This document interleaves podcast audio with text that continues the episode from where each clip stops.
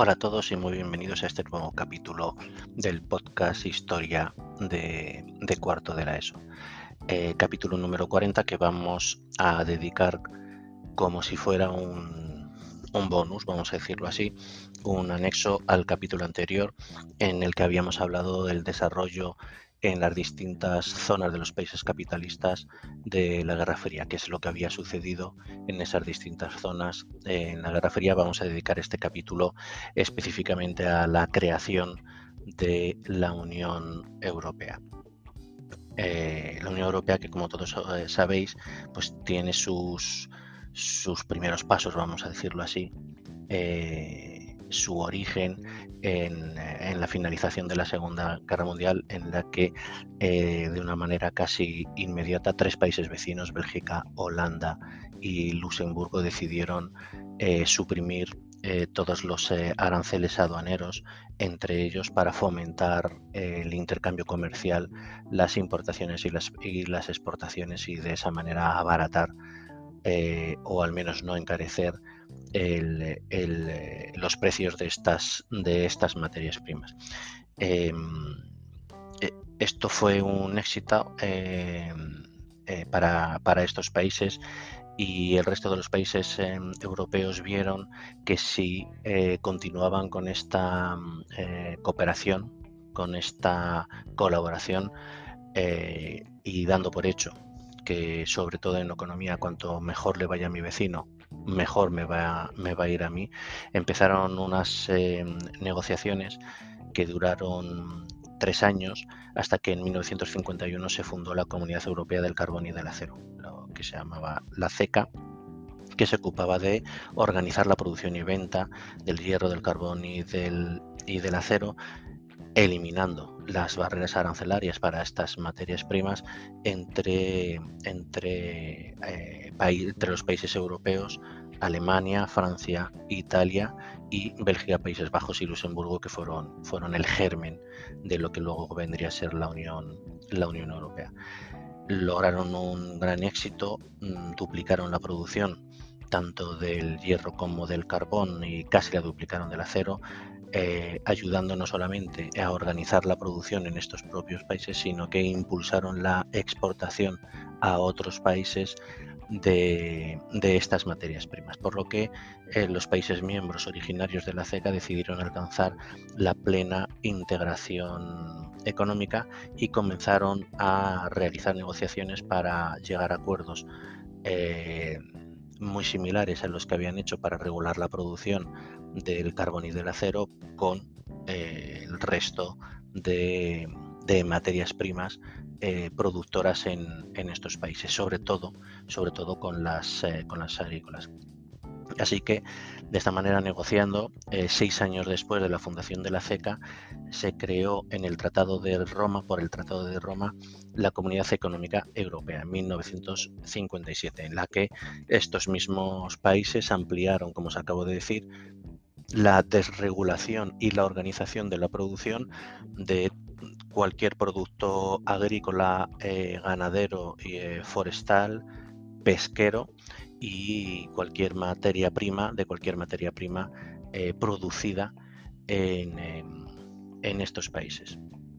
Poco a poco y sucesivamente se fueron incorporando casi todos los estados europeos occidentales, incluso los que mostraban más reservas en un inicio como, como Gran Bretaña o como algunos de los, de los países em, escandinavos. Así que eh, los siguientes pasos en la integración fueron en 1986 con el, con el Acta Única, que posibilitó la modificación de los tratados fundacionales de la Comunidad Económica eh, Europea, además que en este año se, firmó la incorporación eh, a la Comunidad Económica Europea de España y Portugal, siendo ya 15 los miembros en aquel momento eh, que se incorporaban a lo que seguía siendo la CE, la Comunidad Económica Europea, pero Europa sabía y sentía que además de una mm, eh, integración económica, eh, iban a ser em, Europa saldría reforzada y saldría más fuerte si intentaba una, cierta integración, eh, una cierta integración política. Los primeros pasos se dieron eh, con el Tratado de Maastricht en 1992, que sentó las bases, eh, como digo, no solamente de una unión económica, sino también de una, de una política y social. Desde entonces la Comunidad Económica Europea fue rebautizada como, como, la, Unión Europea y como os acabo de contar, en aquel entonces pues contaba con, con 15 Estados miembros. con posterioridad a, al, Tratado de Maastricht, que realmente no, acaba, no acabó saliendo tan bien porque eh, desde el Tratado de Maastricht en el 92 se, produjeron una serie de negociaciones muy duras entre, entre los distintos eh, Estados miembros para eh, lograr esa, esa integración eh, política. Em, se generó una constitución que tenía que ser votada en cada uno de los Estados miembros, pero en Francia y en, y en Países Bajos por otra parte, que tenía mucho peso en la Unión Europea, pues votaron en contra de dicha, de dicha constitución. Es verdad que en un principio, eh, en un primer momento, en el 2003 se generó una cierta incertidumbre sobre, sobre el proyecto europeo, sin embargo, las negociaciones entre los Estados miembros continuaron hasta que en diciembre del 2007 se, llegó a un nuevo acuerdo, el, eh, el Tratado de Lisboa es, un acuerdo eh, internacional que finalmente lo que hace es modificar los dos tratados que formaron la base constitucional de la Unión Europea. El tratado eh, de Maastricht, que lo, hemos comentado, y, el tratado de la Unión Europea que se firmó un poquito, un poquito antes. Desde este tratado, desde el Tratado de Lisboa eh, del 2007, eh, la Unión Europea tiene una personalidad jurídica propia para firmar acuerdos internacionales a nivel comunitario. Hasta entonces ni siquiera podía hacer eso. Y además introduce numerosas reformas para hacer eh, eh, un poco más flexible la toma de decisiones dentro de la propia Unión Europea, cosa que hasta entonces era muy difícil porque, por ejemplo, cualquier decisión dentro de la Unión Europea se tenía que tomar por eh, por unanimidad, lo que hacía que en cuanto hubiera un solo país que no estuviera de acuerdo en tomar una decisión, tenía en la práctica eh, capacidad de veto y eso eh, incrementaba enormemente el inmovilismo de, la Unión Europea. Este Tratado de Lisboa, entre otras muchas cosas, mm, viene a corregir este hecho decidiendo que el voto por mayoría cualificaba, cualificada eh, dentro del Consejo de la Unión Europea eh, eh, eliminaba las posibilidades de, estancamiento. La mayoría cualificada es una mayoría en la que cada mm, país miembro tiene un porcentaje de votos igual al porcentaje de la población o similar al porcentaje de la población que tiene dentro de la, Unión Europea y si se alcanzaba más del 50% en estos en la toma de, decisiones en algunas es necesario alcanzar un porcentaje un porcentaje mayor eh, pues la decisión salía adelante y si no no. Eso es la, mayoría cualificada. Em, es verdad que eh, ah, perdón y además tiene otras eh, otras em, eh, modificaciones dentro de otras reformas eh, dentro del, tratado, como es el tener un Parlamento Europeo con un mayor eh, peso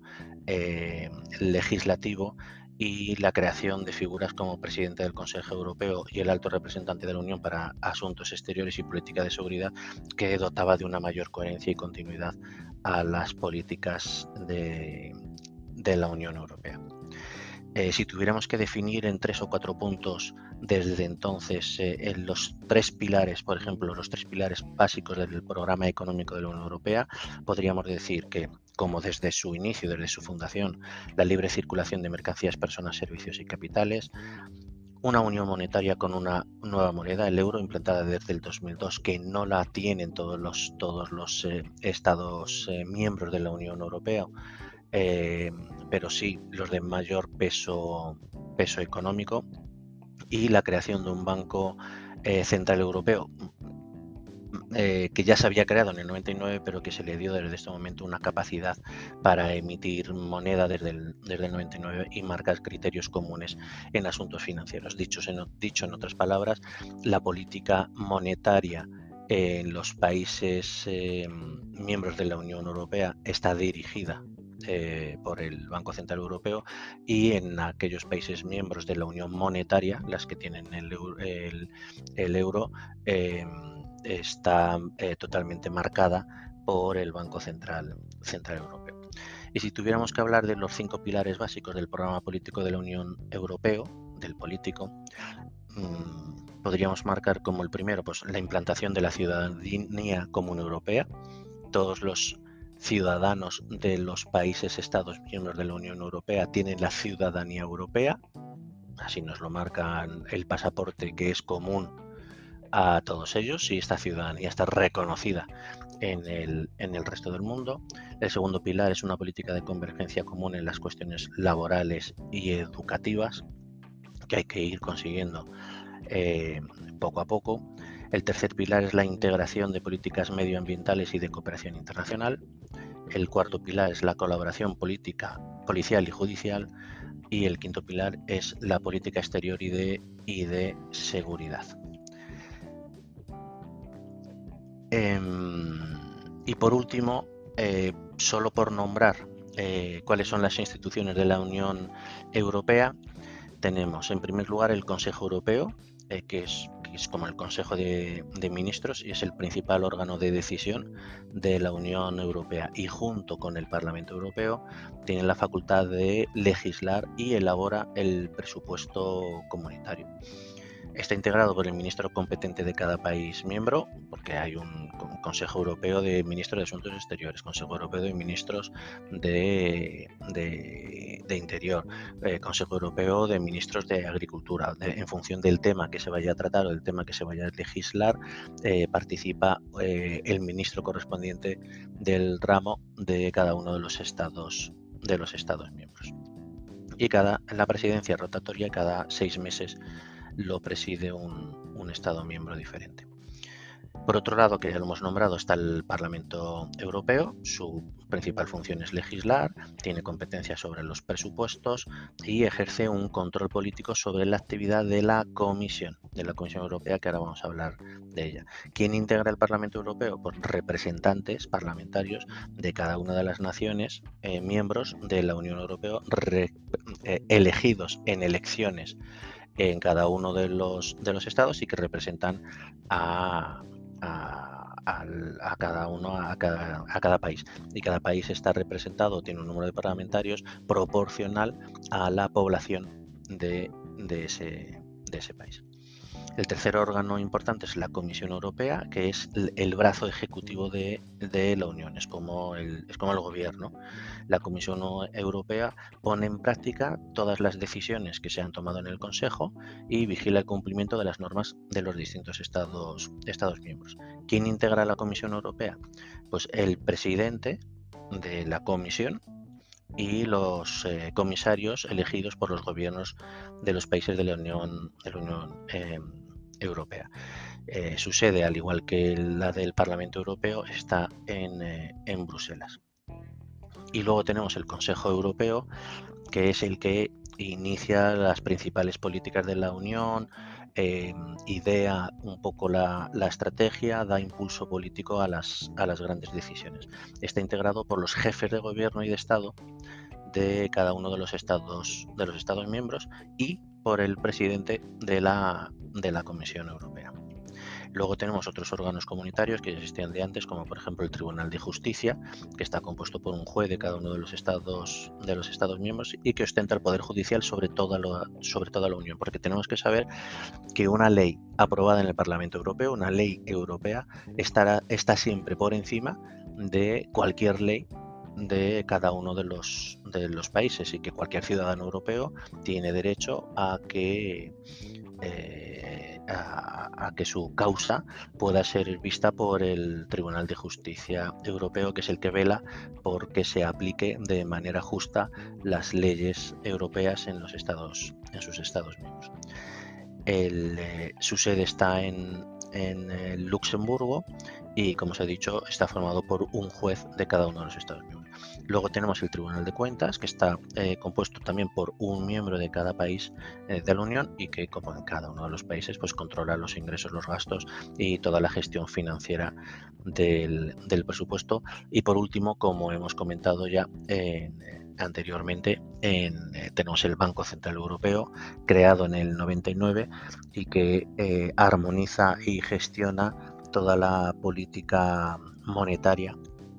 de, eh, de, la Unión Europea, pero sobre todo de los países que integran la Unión Monetaria, que son aquellos que tienen como moneda el, euro. Mm, e, el, tema del Tribunal de Cuentas es importante porque eh, al tener que velar por la eh,